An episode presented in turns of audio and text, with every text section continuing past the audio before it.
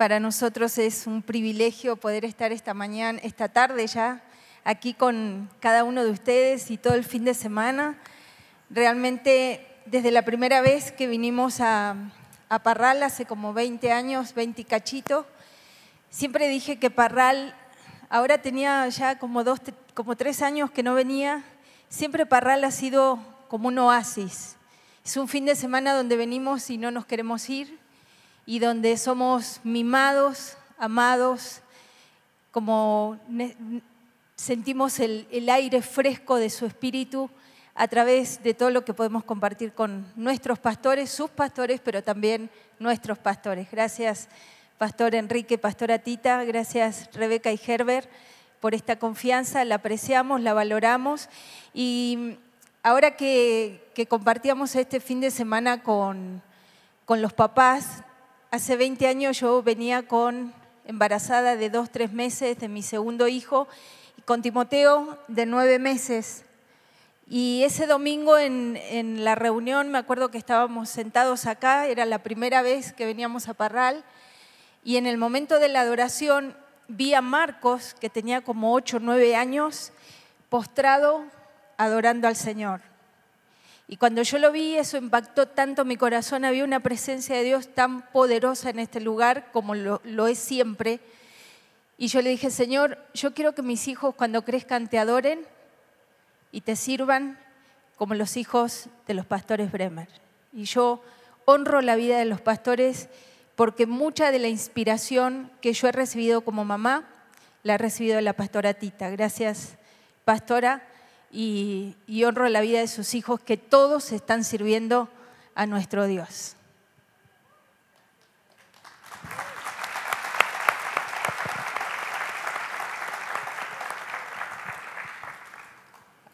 Buenas tardes a todos. Mi esposa ya nos conectó porque estamos aquí, siempre es una bendición. Y yo quiero compartirles eh, acerca de esta palabra, paternidad con propósito. Cuando nuestro hijo mayor, que está aquí, Timoteo, eh, nació en Durango, nosotros ya teníamos cinco años de casados, y no habíamos tenido hijos. El ginecólogo de mi esposa le dijo muy sabiamente este, allá en Argentina, nena, vos te vas a embarazar cuando estés tranquila. Porque desde que me acuerdo tenemos una vida muy intensa. Y entonces así le dijo, y fue profético, llegamos a Durango, donde no había televisión, Ir a tomar un café a Soriana era una atracción. No existía McDonald's. Bueno, aquí ya llegó Fred Chick, ¿cómo le llaman? Del pollo. Pero no tienen McDonald's ustedes. Hay niveles, ¿no?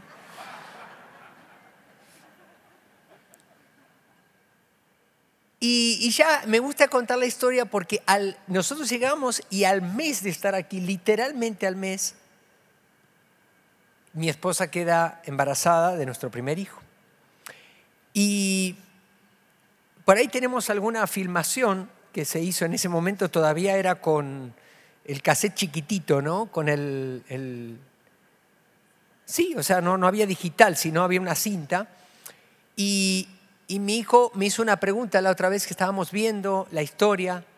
Me dice, ¿qué sentiste, papá, cuando te, pusieron en eh, cuando me pusieron en tus brazos, porque yo tuve el privilegio de participar de la, de la cesárea, este, y luego, luego la, mujer tiene que terminar la, cirugía y entonces me, la dieron, me lo dieron a mí. Y, yo estaba así detrás de un vidrio y me miraban del otro lado algunas personas cercanas como ustedes también, parte de la congregación que fueron y nos, nos mimaron, nos, dieron su cariño y le dije una enorme alegría, creo que fue una de las pocas veces que también lloré a moco tendido. Y luego de esa alegría enorme sentí terror. Porque me di cuenta por primera vez en ese momento de lo que significaba la responsabilidad. Un, un ser que Dios me confiaba que literalmente iba a depender de mí su vida. Quizás esta expresión suena muy fuerte y tú dices, no, pero dependemos del Señor. Si tú piensas así, no entendiste la responsabilidad. Porque así muchas veces pensamos en todo. Bueno, la gente, que, la gente sea evangelizada depende de los misioneros, depende de nosotros. Que la ciudad sea transformada depende del gobierno, depende de nosotros, de la iglesia. El gobierno no tiene, no tiene estrategias, no tiene visión, no sabe lo que hacer con una ciudad, pero la iglesia sí. Bueno, que, que la educación sea transformada depende de la SEP. No, la SEP no tiene idea de cómo hacer con la educación y ustedes aquí saben muy bien lo que hacer con la educación. Bueno, quiero decirte que cuando Dios nos confía una persona, como bien decía Herbert, son flechas en nuestra mano, Dios está confiando en nosotros. Y nos está diciendo, ahora tú eres el encargado. Y por eso queremos hablarles acerca de lo que significa ser padres con propósito. Cuando pensamos en la palabra padre, nos vienen varias palabras. Progenitor, proveedor, protector, promotor, y vamos a hablarles de estas la primera de ellas es progenitor. Un progenitor no es necesariamente un padre, porque quien tiene un hijo y lo abandona y otro lo cría, tiene más derecho a ser llamado padre quien lo cría, quien le da el sustento, quien lo acompaña en la vida. Como padres naturales o adoptivos tenemos el privilegio de proveerles a nuestros hijos del ambiente propicio para que ellos tengan un encuentro con Dios. No es solamente que los trajimos al mundo a través, como sabemos, de la unión de un esperma con un óvulo. Eso es, es parte del ser padres. Y además Dios lo hizo tan maravilloso que hizo que fuera una experiencia maravillosa el pre y luego venga el terror a nuestras vidas cuando lo tenemos en la... Dijo, aquello estuvo fabuloso, pero ¿qué hago con esto? ¿Cuántos sintieron ese terror alguna vez? Es un terror santo.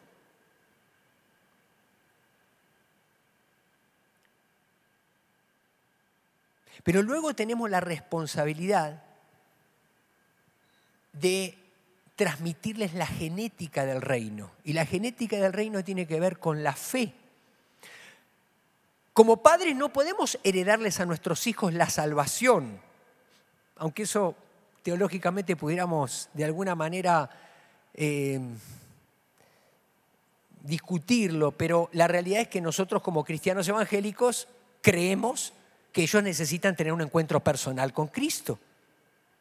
Es básico eso, pero sí le podemos transmitir la fe. Que ellos se críen en el ambiente adecuado de fe para que en un momento cuando la revelación de la necesidad del Salvador venga a sus vidas, ellos entonces tengan una experiencia como la que nosotros, como la que Alan tuvo. Salmo 103, versículo 17 y 18, mas la misericordia de Jehová es desde la eternidad y hasta la eternidad sobre los que le temen, y su justicia sobre los hijos de los hijos, sobre los que guardan su pacto y se acuerdan de sus mandamientos para ponerlos por obra. Hechos 16, 30 y 31, pasaje muy conocido, luego lo sacó y les preguntó, señores, ¿qué tengo que hacer para ser salvo? Cree en el Señor Jesús, así tú y tu familia serán salvos. Segunda de Timoteo 1:5, me acuerdo de tu fe sincera, pues tú tienes la misma fe de la que primero estuvieron llenas tu abuela Loida y tu madre Eunice, y sé que esa fe es firme, sigue firme en ti. Eso le dice Pablo a Timoteo. Pastora, yo te dije ayer que se iba a agarrar parte de mi... Por eso no predicamos mucho juntos porque nos peleamos y me copia mi punto. Entonces, pero, no importa, yo ahora me voy a copiar de él, del que sigue. ¿Está bien? Pero dice que sube el rating. Mira, estamos saliendo ahí en la televisión. Ok, muy bien. La otra, el otro punto o aquello para lo cual Dios nos ha confiado y nos ha entregado esta tarea tan magnífica de ser padres es porque Él nos ha diseñado para que seamos proveedores. Culturalmente creemos que el proveedor es el papá, que es el que trae el sueldo a la casa para que mamá lo administre y mamá se haga cargo de la educación del hijo. Pero esto es una cuestión cultural y tenemos muchos eh, pensamientos y formas ideológicas de interpretar la palabra a través de la cultura, pero no de lo que realmente la palabra nos está diciendo. Y esta cuestión de proveer tiene que ver con un papá y una mamá en casa y a lo mejor tú en este día dices, bueno, yo soy papá soltero o soy mamá soltera, no tengo la bendición ahora de tener una pareja al lado, no importa, si eres mamá soltera, tu esposo, rey, señor, es nuestro Señor Jesucristo y Él está supliendo toda esa necesidad y este mensaje también es para ti. Entonces, cuando él está hablando de provisión, la provisión era lo que papá y mamá podían ofrecer a ese niño. No es lo que nada más un papá o una mamá, sino que ambos podíamos proveer no solamente el sustento que el chico necesita, que la niña necesita, sino que necesita que el ambiente emocional que el hijo necesita. Y hoy con toda esta cuestión del feminismo hacemos este alarde, la cultura hace alarde de que la mujer no necesita de un varón para criar a sus hijos. Sin embargo, la palabra nos ha enseñado, nos enseña y nos repite una y otra vez que en el propósito de Dios, en, en, el corazón de Dios estaba un papá y una mamá que cumplirían ambos una función necesaria de provisión. ¿Proveer qué? Amor, cuidado, alimentación, seguridad, um, afirmación, educación, valoración, todo eso que lo transmite papá, pero que también lo transmite mamá. Tristemente, el hogar donde debería ser aquel lugar más seguro para la vida de un niño, la pandemia reveló que es el lugar más inseguro muchas veces para la vida de nuestros hijos. Alguien dijo por ahí que nuestros hijos los perdemos en casa. Antes teníamos miedo que salieran porque les podía pasar algo afuera. Hoy a los hijos los perdemos en casa. ¿Por qué? Porque están pegados a esta tableta, están pegados a la televisión, están pegados, los tenemos en casa o los tuvimos en casa durante dos años, pero los perdimos allí porque esto logró sustituir el lugar, la escucha, la plática, la provisión de comunicación de papá y de mamá para con su hijo. Tristemente en, este, en esta pandemia también se ha revelado el mayor índice de violencia que se ha vivido dentro de los hogares, porque no estaban acostumbrados a convivir papá, mamá, hijos 24 horas y, y más, ¿no?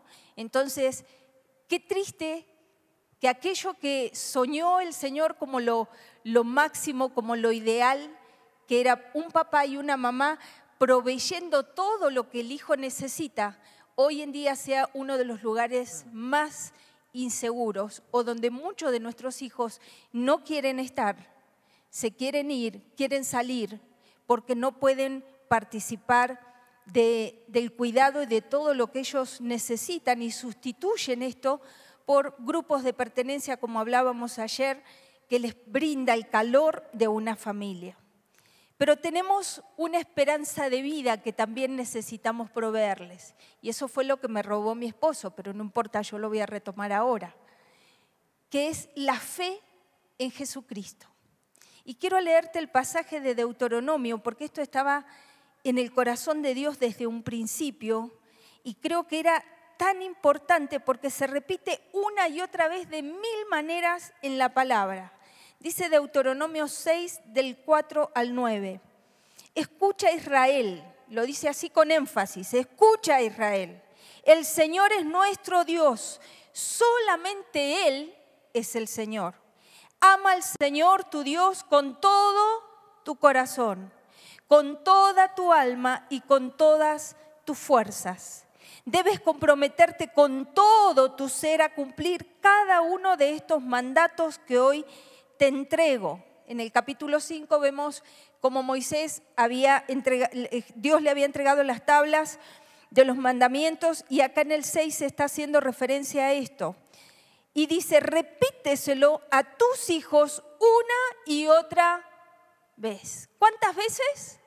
una y otra vez, dice, habla de ellos en tus conversaciones, cuando estés en tu casa y cuando vayas por el camino, cuando te acuestes y cuando te levantes. Átalos a tus manos y llévalos sobre la frente como un recordatorio. Escríbelo en las marcos de la entrada de tu casa y sobre las puertas de tu ciudad. Wow. Provisión de la fe en Cristo y en, Dios y empieza diciendo, ama al Señor con todo tu corazón, con toda tu alma y con todas tus fuerzas. Primero nos está hablando a cada uno de nosotros. Tú, tú, papá, mamá, ama a Dios con todo tu corazón, con toda tu alma y con todas tus fuerzas. Y luego dice, debes comprometerte con todo tu ser Diga conmigo, con todo mi ser, espíritu, alma y cuerpo, a cumplir lo que el Señor nos entrega hoy. Y luego dice, cuando hayas amado a Dios con todo tu corazón, con toda tu alma, con toda tu mente, cuando estés comprometido, entonces transmítele esto a tus hijos. Y de repente tenemos por ahí unas pulseritas que traen textos bíblicos, ¿no? O una cadenita que podemos traer acá colgando con algún texto. Yo traigo en una de las pulseras Filipenses 1.6 que me regaló mi mamá cuando, cuando el Señor me llamó al, al ministerio. Pero qué padre es que nosotros podamos y tengamos el privilegio de proveerle la fe a nuestros hijos. La fe que tú recibiste, que tú encarnaste para poder transmitirle. No dice la palabra, manda a tus hijos a la iglesia. Diles que obedezcan la palabra. Ay, pastor, acá le traigo mi hijo porque, ay, está de rebelde. Dice, no, tienes que lidiar tú con tu hijo. Los pastores te pueden dar un consejo, el líder de jóvenes te puede dar un consejo, pero la responsabilidad de impartirle la palabra, ¿de quién es? Mía. Diga usted, mía. Mía. Dios me la confió a mí. Y dice que esa palabra, piense bien, habla de ellos en todas tus conversaciones. Cuando estés en tu casa, cuando vayas por el camino, cuando te acuestes y cuando te levantes.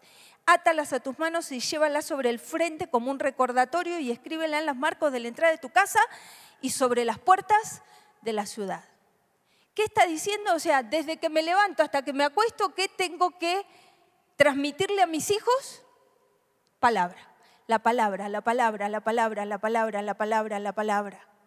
Me gustaba mucho ponerles, depende de cómo se portaban, buscaba cuando era chico esos textos así, ¿no? Como andaban en, entre la semana y les pegaba los textos en el baño, en el cuarto. Jere como que era medio travieso en la escuela y siempre me llamaban porque algo hacía, le pegaba los textos en el estuche para que cuando lo abriera, ¿no? Se acordara que tenía que portarse bien y que tenía que honrar a Dios y toda la... O sea, palabra palabra, de tantas formas creativas que ahora nosotros podemos usar. La manera de meterles la palabra a nuestros hijos. Una palabra que tú le provees, pero que no le estás proveyendo con biblazos, sino que le estás transmitiendo con tu propia vida. Porque ni modo que desde que nos levantemos hasta que nos acostemos, como dice acá, vayas por el camino acá y allá, estés todo el día hablando la palabra y recitando, oh hijo de mi vida, Jehová ha sido bueno con nosotros y no, las 24 horas no se puede hablar así. Lo que está diciendo acá es que toda la intención de tu vida como papá y como mamá estamos transmitiendo palabra de Dios. Ayer les decía, no te preocupes si tus hijos no te escuchan, porque ellos te están viendo todo el tiempo. Entonces eso va a ser más fuerte que la palabra la encarnemos, la vivamos y entonces va a ser transmitida al corazón de nuestros hijos. Proveer de esto es algo, es nuestra responsabilidad. ¿No es responsabilidad de la escuela? Bueno, que la escuela le enseñe ahí los hábitos de buenas costumbres, es responsabilidad, todo empieza en casa. Ese es el ámbito donde está diseñado en el corazón de Dios que tus hijos van a recibir todo lo que necesitan para ser hombres y mujeres de bien conforme a lo que la palabra dice. Por eso tenemos una gran responsabilidad y por eso esto nos da miedito. Pero todo lo podemos cuando Cristo es nuestra guía, dirección y fuerza.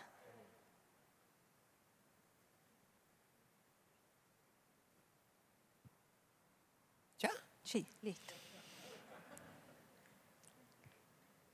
Los padres que captamos esta paternidad con propósito, entendemos que parte de nuestra responsabilidad es proteger a nuestros hijos. Diga conmigo, proteger.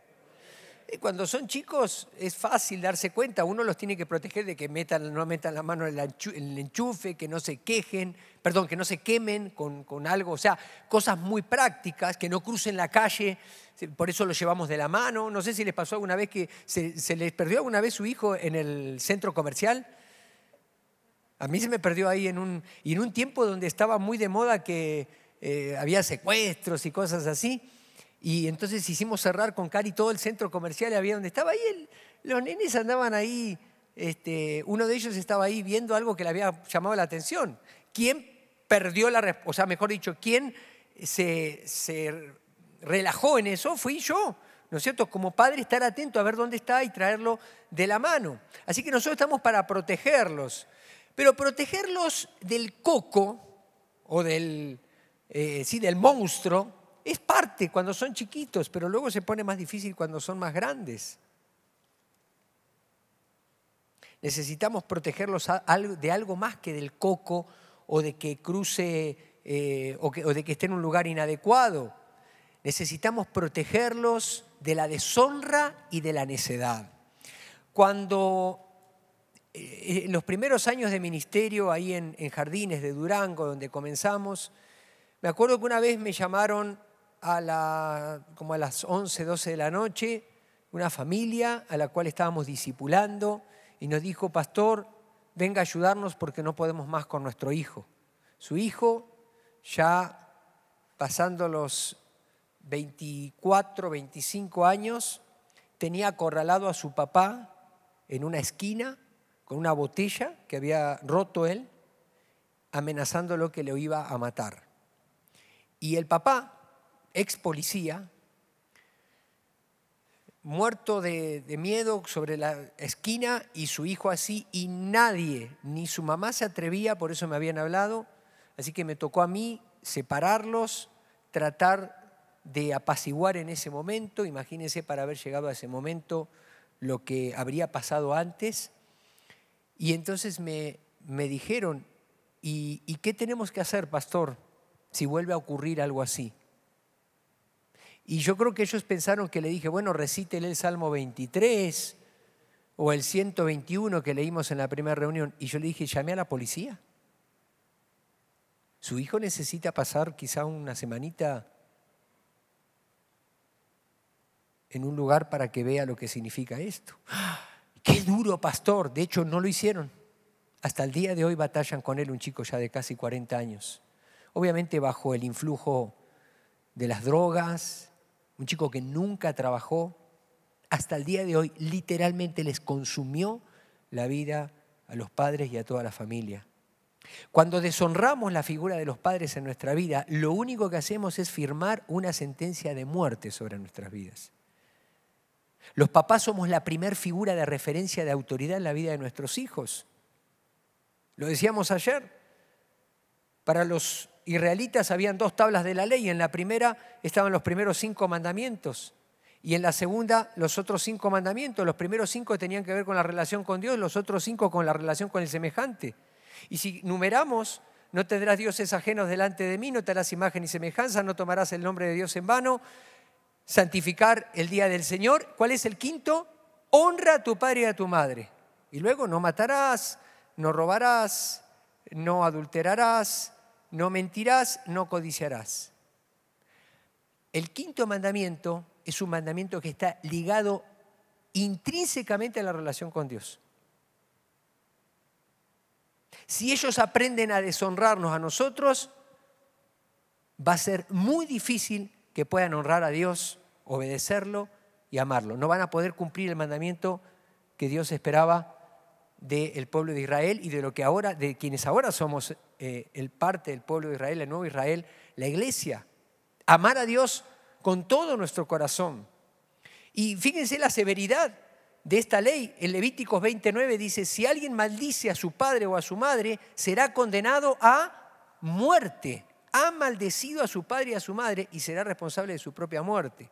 Maldito sea quien deshonre a su padre o a su madre y todo el pueblo dirá, amén. Y nosotros a veces leemos un pasaje de eso y decimos, uy, qué duro que, que, que era Dios. Acuérdense que lo que está en la palabra es una enseñanza para todas las generaciones y al principio Dios tuvo que ser muy severo para que entendamos cómo era esto. Ahora fuimos tan laxos que tenemos las sociedades que tenemos justamente por esta cuestión. Además de protegerlos de la deshonra, necesitamos protegerlos de su necedad. Les contaba ayer también que cuando nació nuestro, bueno, cuando estaba embarazada en realidad Cari de, Timoteo, en su primer mes recibió de regalo una vara. Y decía, corrige a tu hijo y te dará descanso. Así era la vara. Parecía la espada de Jimán. Entonces cuando llega a la casa le dije a, Cari, le dije, ¿quién te regaló esa, esa, vara, esa, esa madera desubicada a la señora? Después le tuve que ir a pedir perdón al cabo de los años, porque entendí, claro, yo estaba acostumbrado al cinto, ¿vieron? pero luego entendí que, era la vara de la corrección y lo que significaba. Y aprendimos a usarla. Entre ellos, sus pastores, nuestros pastores nos enseñaron acerca de lo que significa la disciplina. Y lo dice Proverbios 22.15. El corazón del muchacho está lleno de necedad, pero la disciplina física la alejará lejos de él. Proverbios 23.13. No dejes de disciplinar a tus hijos. No morirán si se les da unos buenos azotes. La disciplina física bien puede salvarlos de la muerte, Proverbios 23, 14. Proverbios 29, 15. Disciplinar a un niño produce sabiduría, pero un hijo sin disciplina avergüenza a su madre. Nosotros tenemos eh, ministerios en centros de rehabilitación y en, el Cerezo, ahí en Durango. Indefectiblemente lo que todos los muchachos, sean internos de uno u otro centro, nos dicen es, nos hubiera gustado que nuestro papá y nuestra mamá nos disciplinaran. Proverbios 29, 17, disciplina a tus hijos y te dará tranquilidad de espíritu y alegrarán tu corazón. Tenemos que proteger a nuestros hijos de la necedad. Lo único que los salva de la necedad es la disciplina.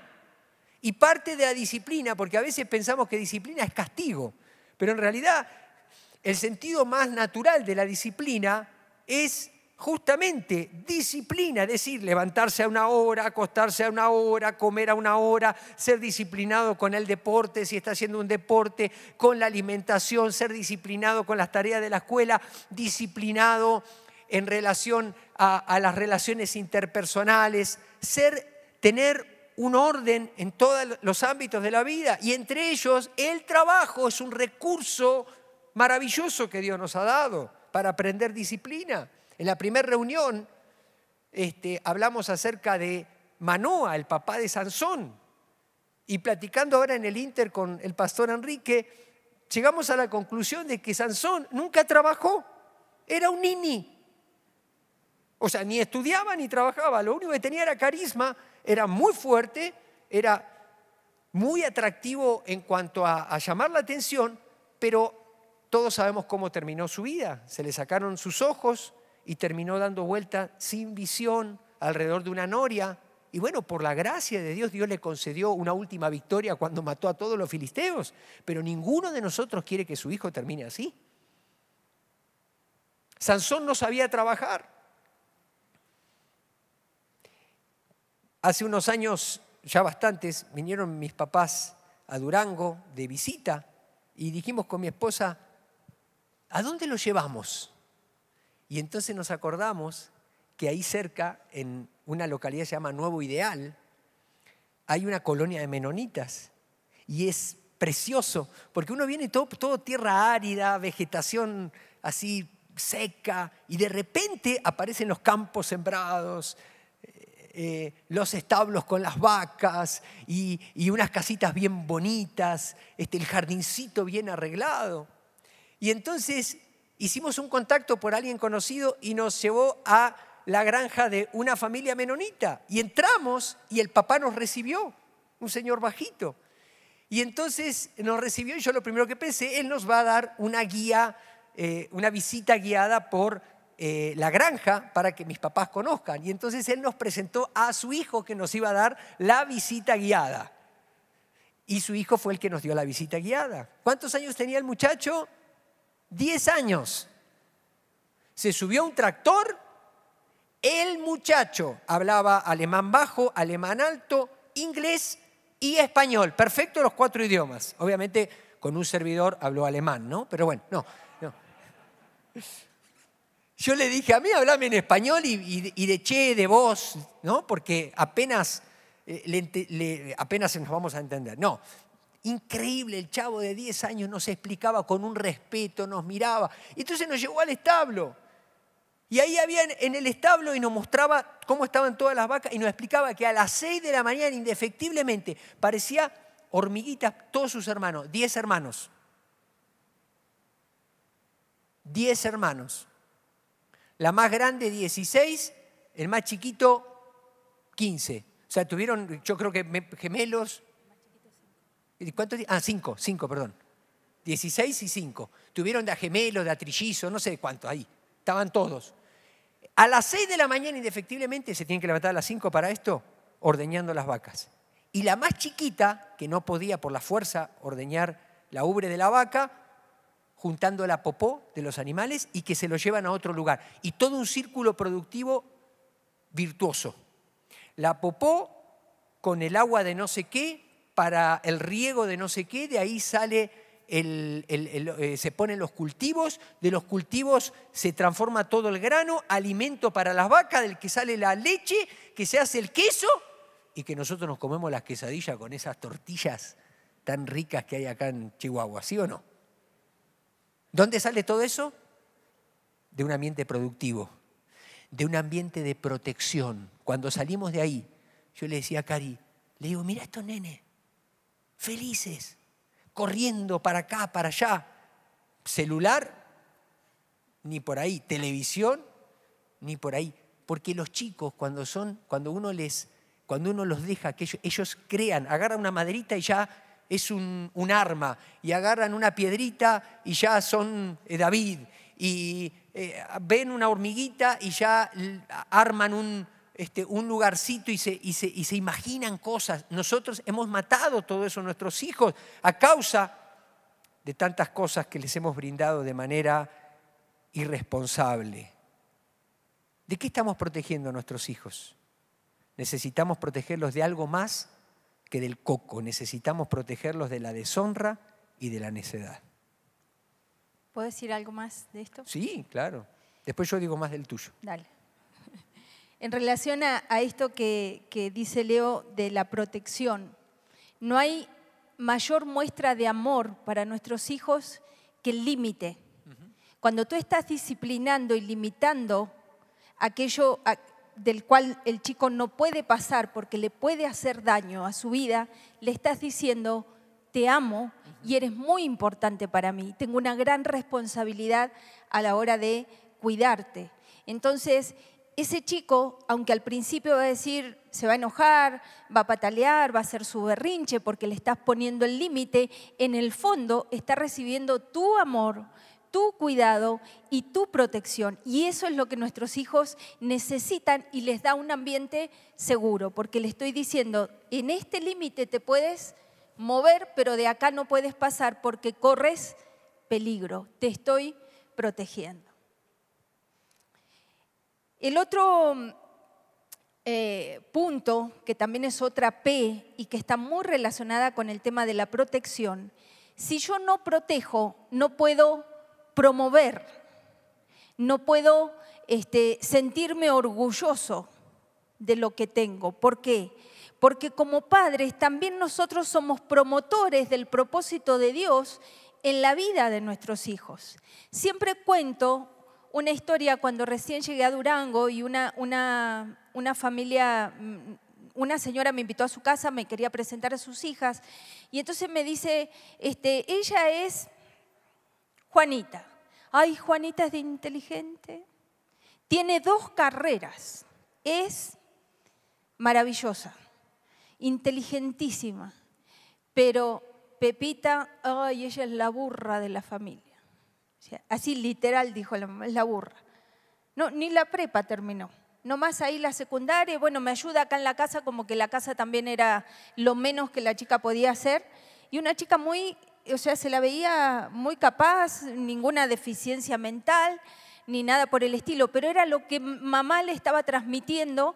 ¿Por qué? Porque esta, la mayor, había sido la que, podía, la que había estudiado dos carreras y parecía que era responsabilidad de la, la segunda hija ser una burra porque no le había dado la cabeza para más. Y muchas veces nosotros vemos a nuestros hijos de esta forma. Los divisamos y les ponemos un estereotipo, ¿no? Conforme a lo que nuestros ojos naturales y de hombre ven.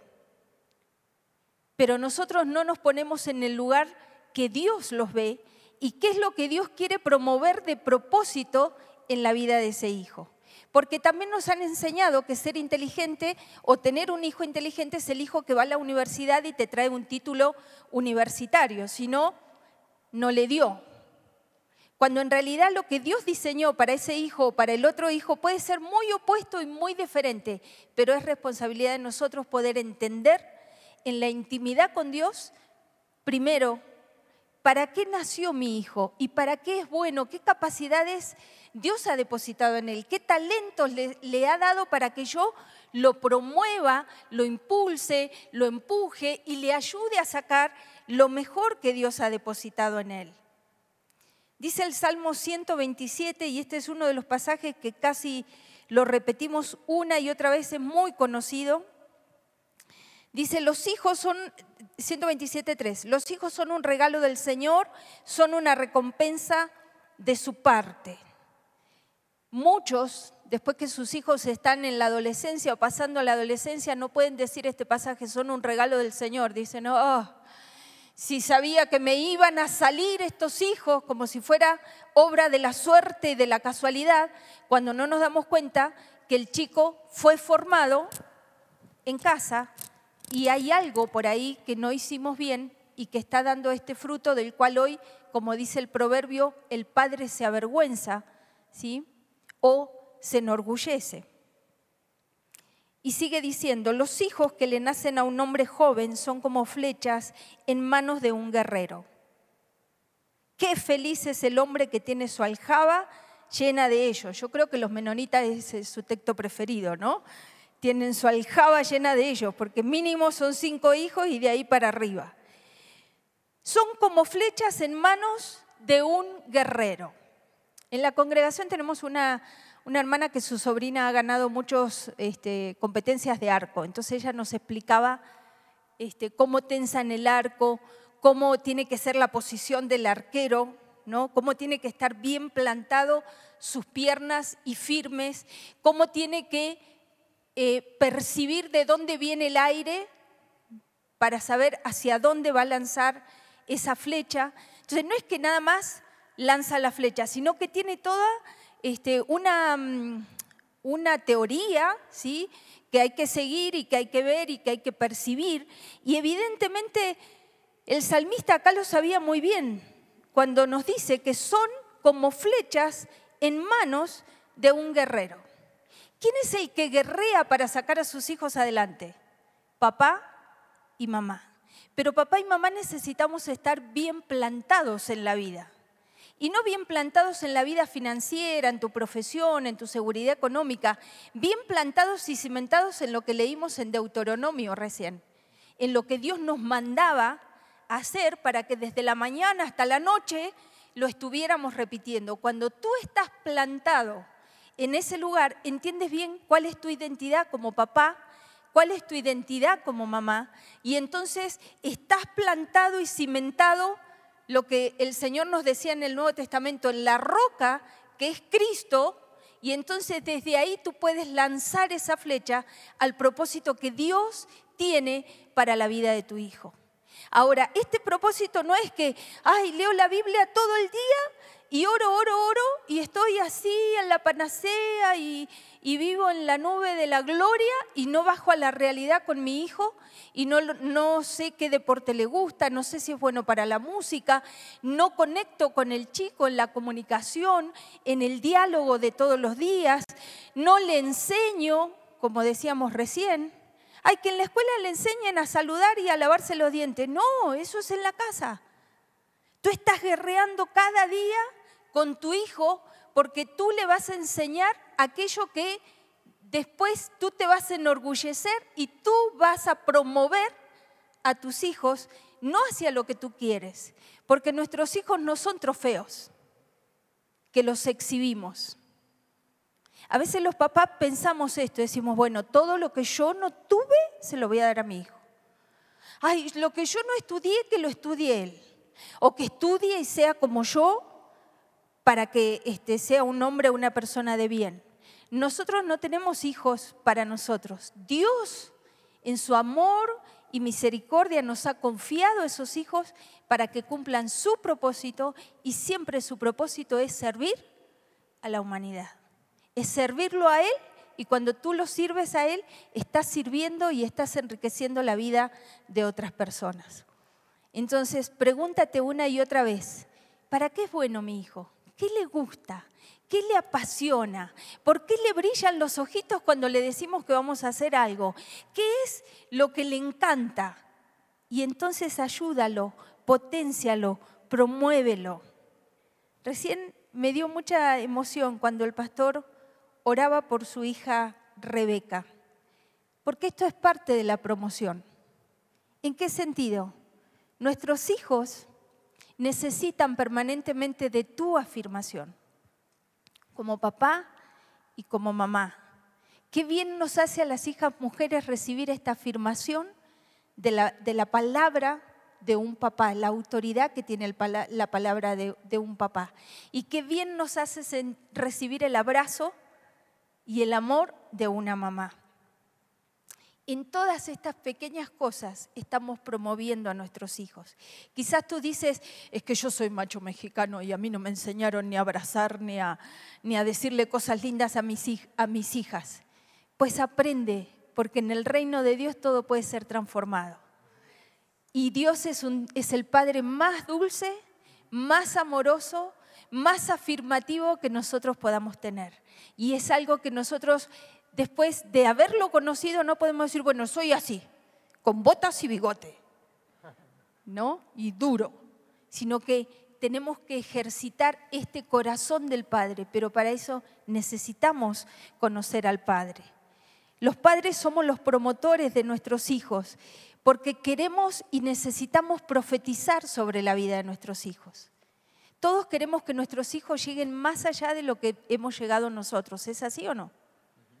Y no queremos que paguen el precio que nosotros ya pagamos. Ellos parten desde nuestros hombros para arriba. Entonces no puedes esperar menos para ellos. Tienes que alentarlos y animarlos para que desde tus hombros ellos puedan partir. Y también tienes que enseñarles que cuando ellos parten desde tus hombros, tienen que valorar esos hombros que les están sosteniendo, que ya pagaron un precio arduo en la vida, ¿sí? Para que ellos puedan potenciarse y llegar mucho más allá de donde hemos llegado nosotros. Porque así es el reino de Dios, así es el corazón de Dios. Dice que Él nos lleva de gloria en gloria, de victoria en victoria. Y no podemos esperar menos para la vida de nuestro hijo, aun y cuando tu hijo sea el rebelde, sea la oveja negra, sea este, el que tú dices, ay, este es insoportable. Cuida lo que sale de tu boca. Profetiza sobre la vida de tu hijo. Si a él no le gusta que profetices cuando está despierto, entonces cuando duerme ponle una mano encima y di, Señor, este hijo mío te va a servir, te va a amar, va a, ser el mejor este, abogado que va a, hacer una diferencia en esta ciudad y va a defender al justo y al indefenso, como dice tu palabra. Profetizo sobre él que va a ser un buen deportista y el reino de Dios se va a establecer donde él esté y ay, Cari, pero esas no son profesiones del reino. Acuérdate que nosotros criamos hijos para que sirvan a Dios sirviendo a la gente. Y necesitamos médicos, abogados, este, de todas, plomeros, albañiles, que sirvan a otros como si estuvieran sirviendo a nuestro Dios. Y nuestra función es potenciar, promover todo esto en sus vidas. Ellos necesitan escuchar, especialmente cuando nuestros hijos están en la adolescencia, necesitan escuchar que tú confías en ellos y que tú crees en ellos y que tú sabes que el Dios al que tú amas con todo tu corazón, con toda tu alma, con todas tus fuerzas, como decíamos recién, es el Dios de tu hijo. Es el Dios de tu hijo. Y entonces va a llegar hacia los propósitos y los planes de Dios y tú lo vas a promover hacia ese lugar.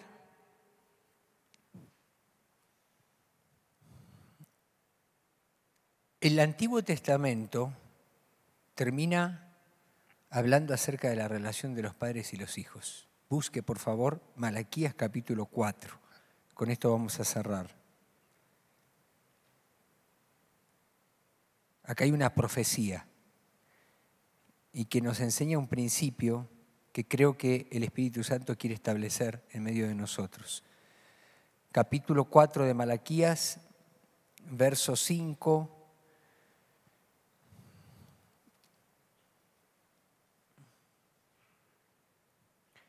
Miren, les envío al profeta Elías antes de que llegue el gran y terrible día del Señor.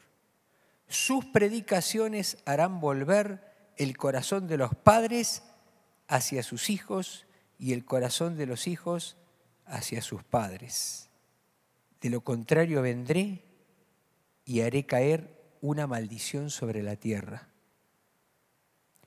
Nosotros sabemos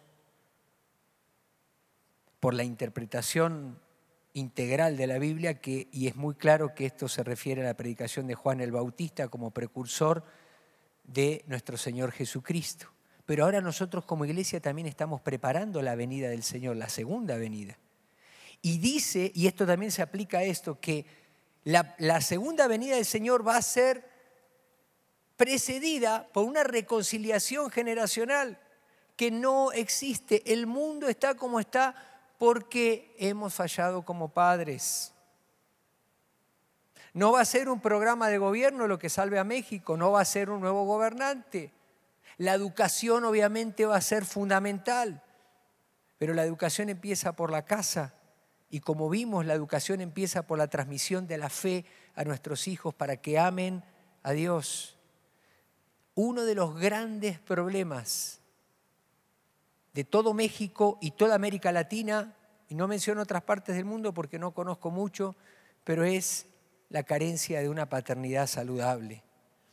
Padres, digo hijos, que claman por el abrazo del padre que nunca tuvieron, o por el cariño de la madre, o por la ausencia de alguno de ellos, porque se tuvo que ir, como nosotros decimos en Durango, a trabajar del otro lado, para conseguir dinero para proveerles de una supuesta educación para luego perderlos en las drogas, porque carecían de lo más importante que era la presencia del Padre ahí.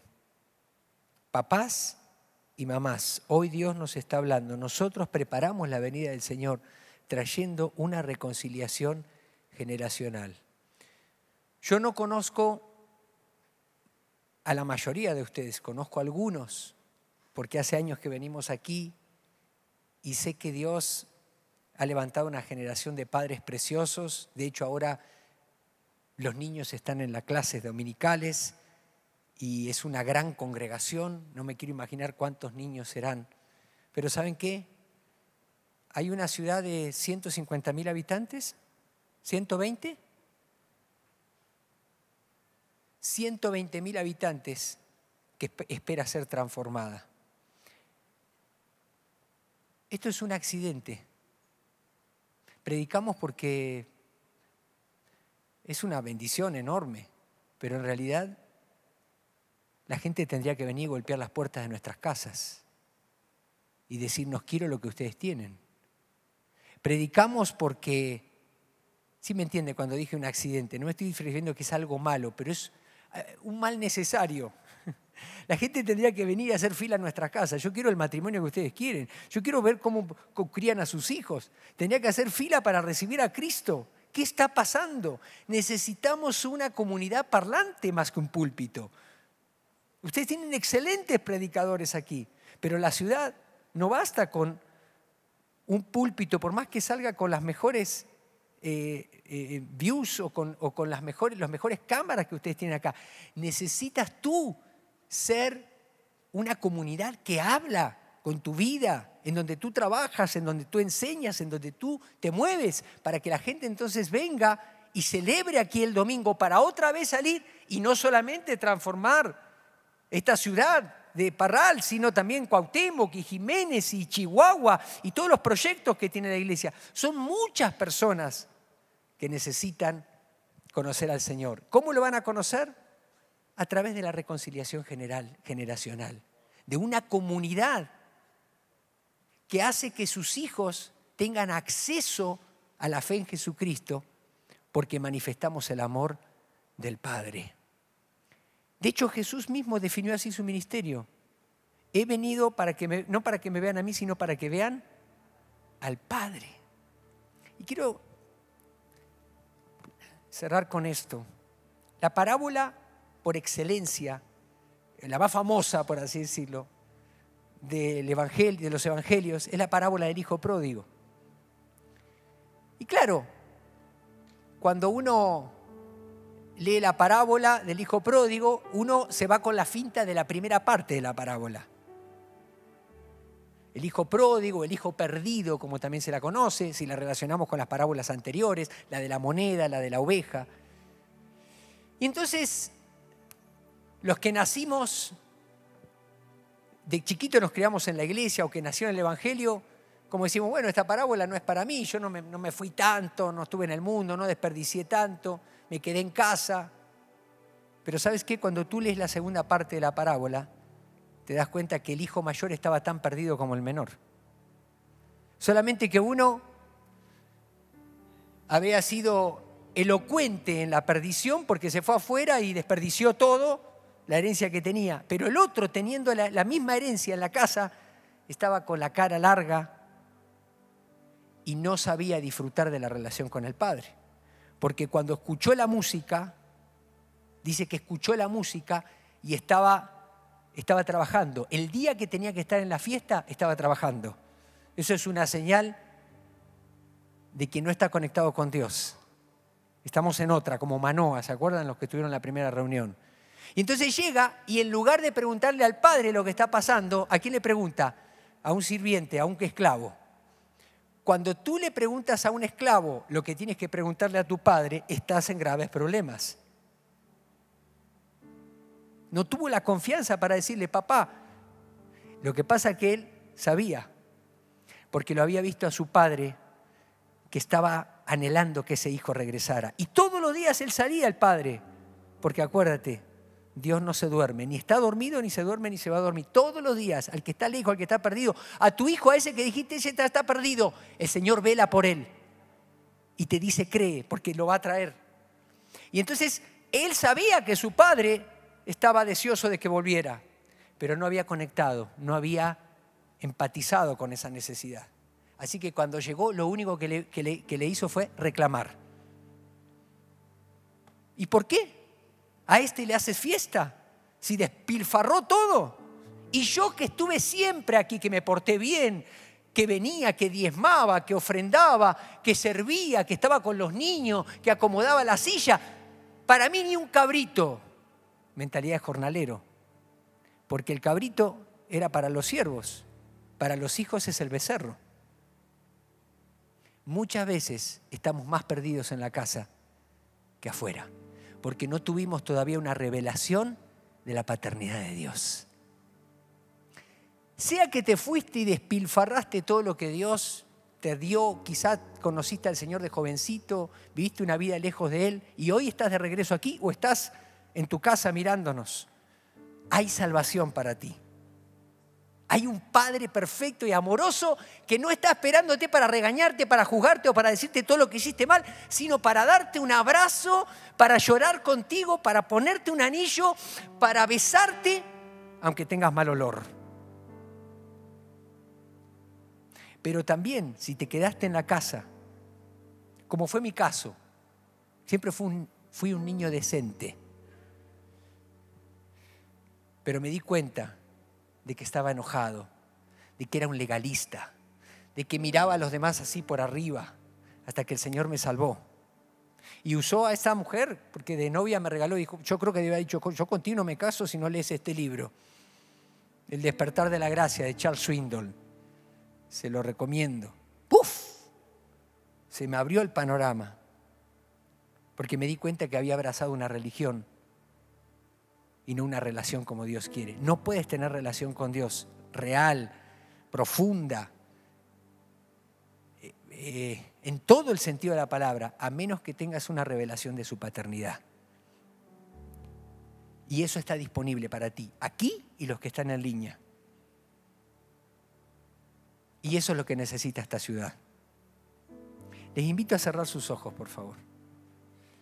Porque yo sé que hoy Aquí hay varias personas que necesitan abrirse, abrir su corazón a esta relación que Dios te propone, una relación reconciliada por la sangre de Jesús, una salvación eterna, pero también una salvación presente, aquí y ahora, del poder, de la maldad, de la falta de propósito, una redención de nuestra misión como padres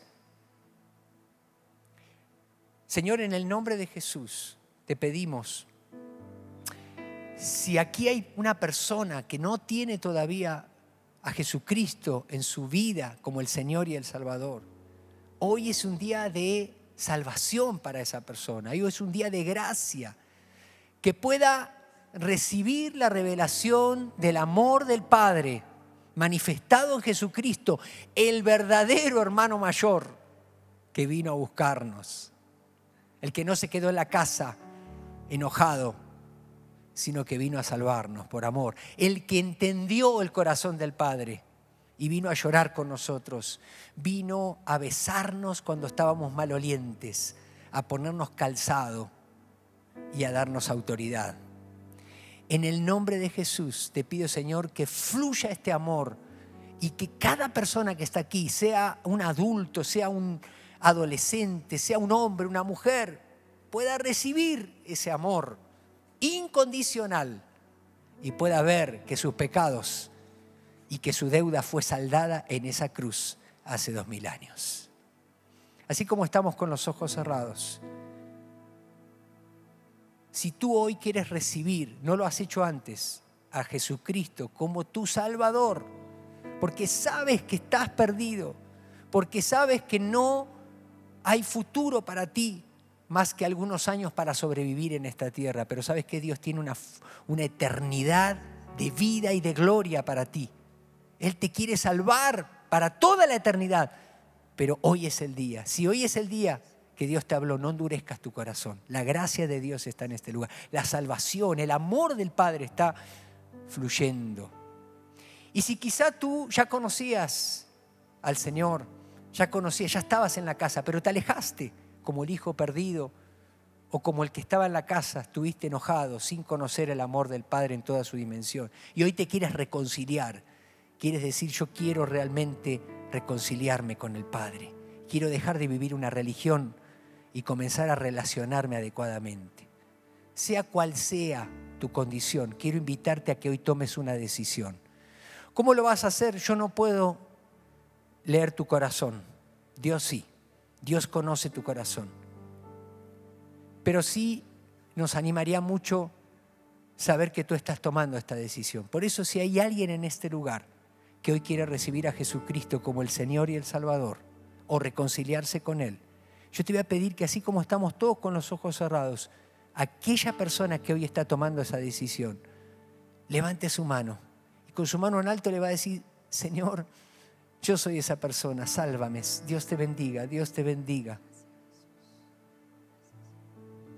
Señor, yo te necesito. Yo soy ese hijo que se fue o ese hijo que estaba en la casa pero estaba tan perdido como el que se fue. Yo soy ese que no entendió el amor del Padre. Dios te bendiga. No la bajes, no la bajes, por favor. Porque dice la escritura que hay fiesta en los cielos por un pecador que se arrepiente. Es un día de fiesta, es un día de gloria. Hay alguien más, yo no puedo ver bien, necesito que levantes tu mano más, no la bajes, por favor. Si hay alguien que hoy acepta esta oferta de parte de Dios de pasar de muerte a vida a través de un sacrificio costoso que fue la sangre vertida en la cruz de nuestro hermano mayor Jesucristo, quiero que levantes tu mano, por favor. Y quiero pedirte algo más, con todo mi corazón, con todo mi ser, un favor grande.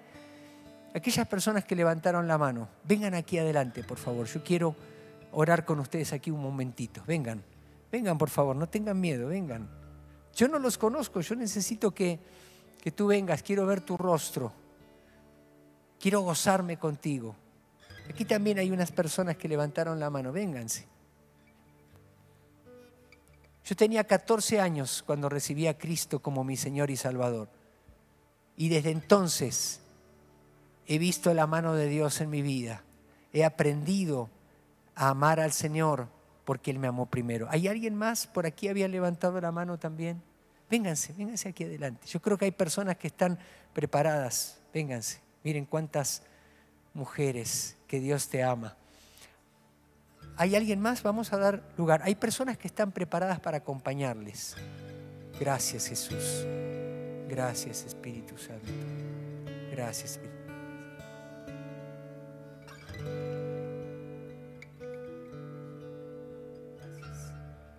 Gracias. Jesús. Gracias. Gracias, Espíritu Santo. Una de las, de las cosas más preciosas que Dios nos da, no sé si lo has experimentado como padre, es precioso cuando tú has provisto el ambiente para que en un momento tus hijos lloren a moco tendido, como decía Alan. Eso es, eso es señal del reino. Eso es señal de que el Padre está acá y que no importa las botas o los bigotes, estamos en la presencia de papá y hay gozo y hay alegría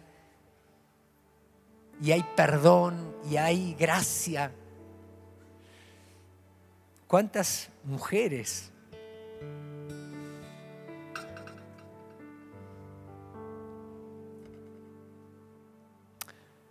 Dios te ama. Quiero que me voltees un momento a ver. Dios te ama. Dios te ama. Dios te ama. Dios te ama. Dios te ama, varón. No tienes que ganar el favor, ya lo tienes.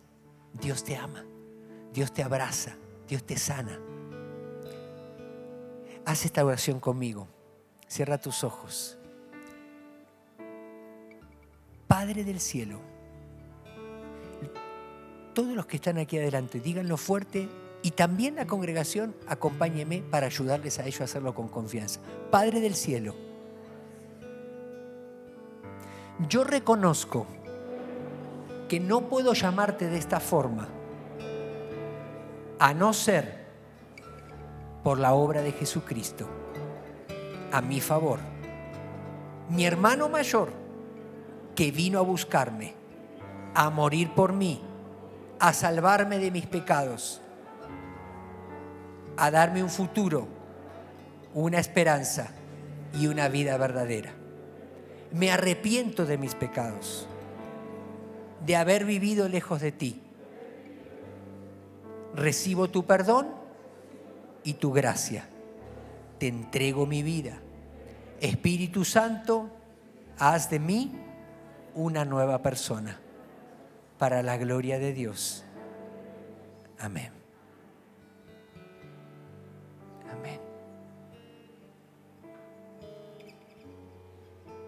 Quisiera terminar este tiempo. Quizás alguno dice, hoy si me hubieran dicho todo esto antes, ya mis hijos están grandes y podría haber revertido muchas cosas. Pero Dios es Dios de nuevas oportunidades y Dios tiene el poder para transformar y hacer todas las cosas nuevas. Y cuando recibimos el perdón de Dios en nuestra vida, también podemos ofrecer perdón a otros. Y quizás tengas que volver a tu casa y decirle a tu hijo, a tu hija, perdóname por no haberte puesto límites, por no haber sido, no haberte proporcionado el ambiente que necesitabas. Pero quiero decirte que Jesús puede cambiar eso en ti y suplir lo que yo no te supe dar.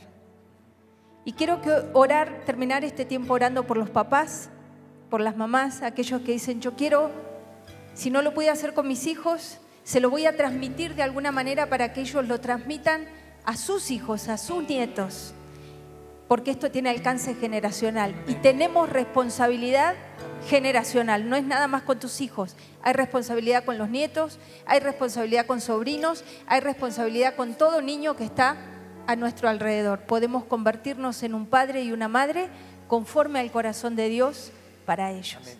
Entonces, si tú quieres asumir esa responsabilidad, ponte de pie y vamos a orar y vamos a decirle, Señor, si tú no me guías, yo no la hago.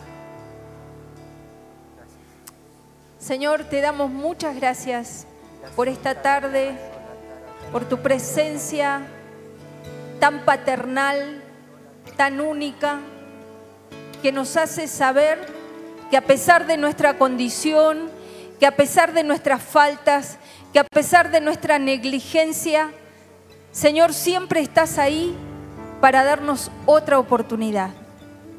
Perdónanos si no hemos sido los padres conforme a tu corazón nos arrepentimos.